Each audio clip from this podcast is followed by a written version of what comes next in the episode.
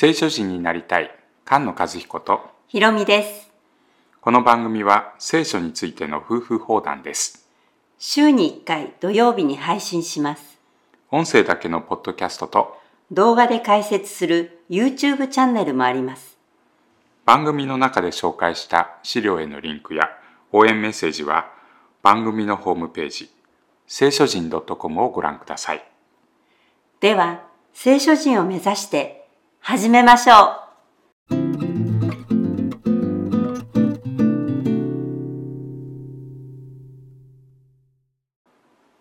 詩編60編です。60編は49編から始まるダビデの道についての教えの最後の詩編になります。58、59と復習の詩編が続きましたけれど60編は少し違いますよね。言葉の攻撃が出てこないですようね。ん、言葉の攻撃が直接出てきませんし敵の国々の名前が出てきますよね、うん。神よ、あなたは我らを捨て、我らを打ち破られました。あなたは憤られました。再び我らを返してください。あなたは国を震わせ、これを裂かれました。その破れを癒してください。国が揺れ動くのです。あなたはその民に耐え難いことをさせ、人をよろめかす酒を我らに飲ませられました。あなたは弓の前から逃れた者を再び集めようと、あなたを恐れる者のために一つの旗を立てられました。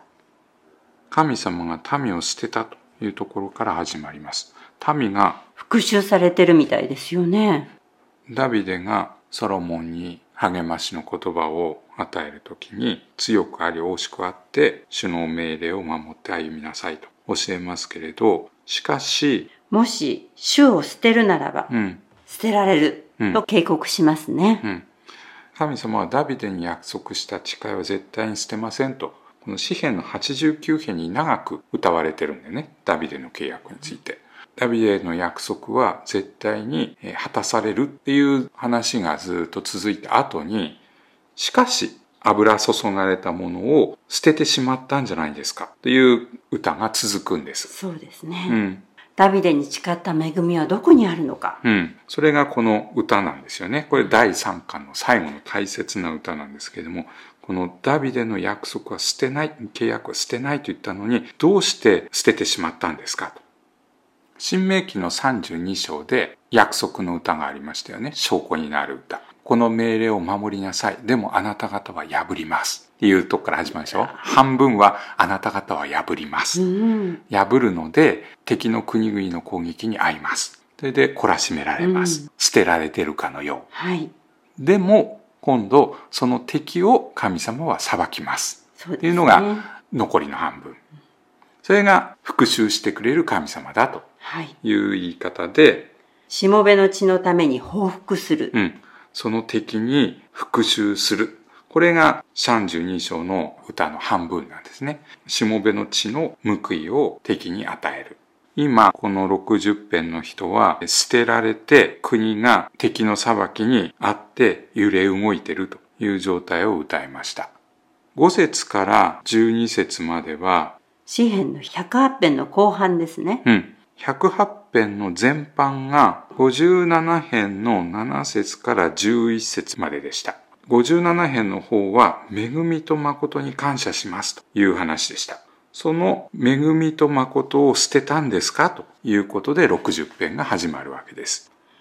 あなたの愛される者が助けを得るために、右の手を持って勝利を与え、我らに答えてください。神はその聖書で言われた。私は大いなる喜びを持ってシェケムを分かち、スコテの谷を分かち与えよう。ギルアデは私のもの、マナセも私のものである。エフライムは私の兜、ユダは私の杖である。モアブは私の足を洗うたらい。エドムには私の靴を投げる。ペリシテについては勝ち時をあげると。シェケムスコテ、ギルアデ、マナセ、場所の名前、国の名前がたくさん出てきましたね。これは、ダビデが勝利を収めた国ですね。うん。ダビデが礼拝改革をして、その後、たくさんの国々に勝利を収めるわけです。そのリストの中にあるエドム、モアブ、ペリシテ、えー、こういう国々が出てきました。誰が私を堅固な町に至らせるでしょうか？誰が私をエドムに導くでしょうか？神よ、あなたは我らを捨てられたではありませんか？神よ、あなたは我らの軍勢と共に出て行かれません。エドムが2回出てきて強調されてますよね。はい。うん、気になりました。うん。エドムはヤコブの兄弟エサウの子孫ですね。うん。エドムは兄弟なのに、その兄弟が苦しめられている時に、喜んでる。うん。その災いの日を眺めて、滅びの日にユダが攻撃されてる日に嘲笑ってる。これは、まさしく友の裏切りですね。うん。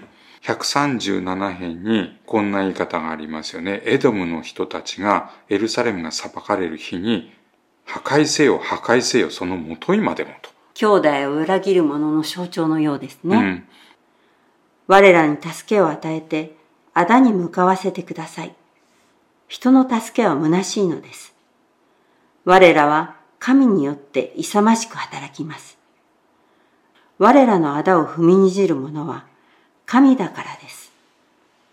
このようにして新明記32章、モーセに与えられた約束の復習がなされたわけです。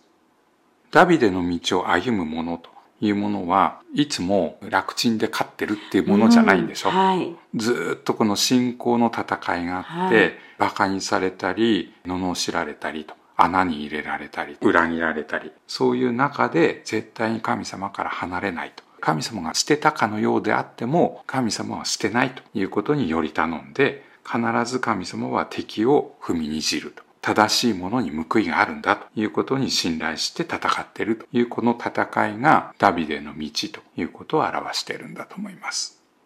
御言葉に生きる聖書人が生まれ増えていきますように。菅野和彦。ひろみでした。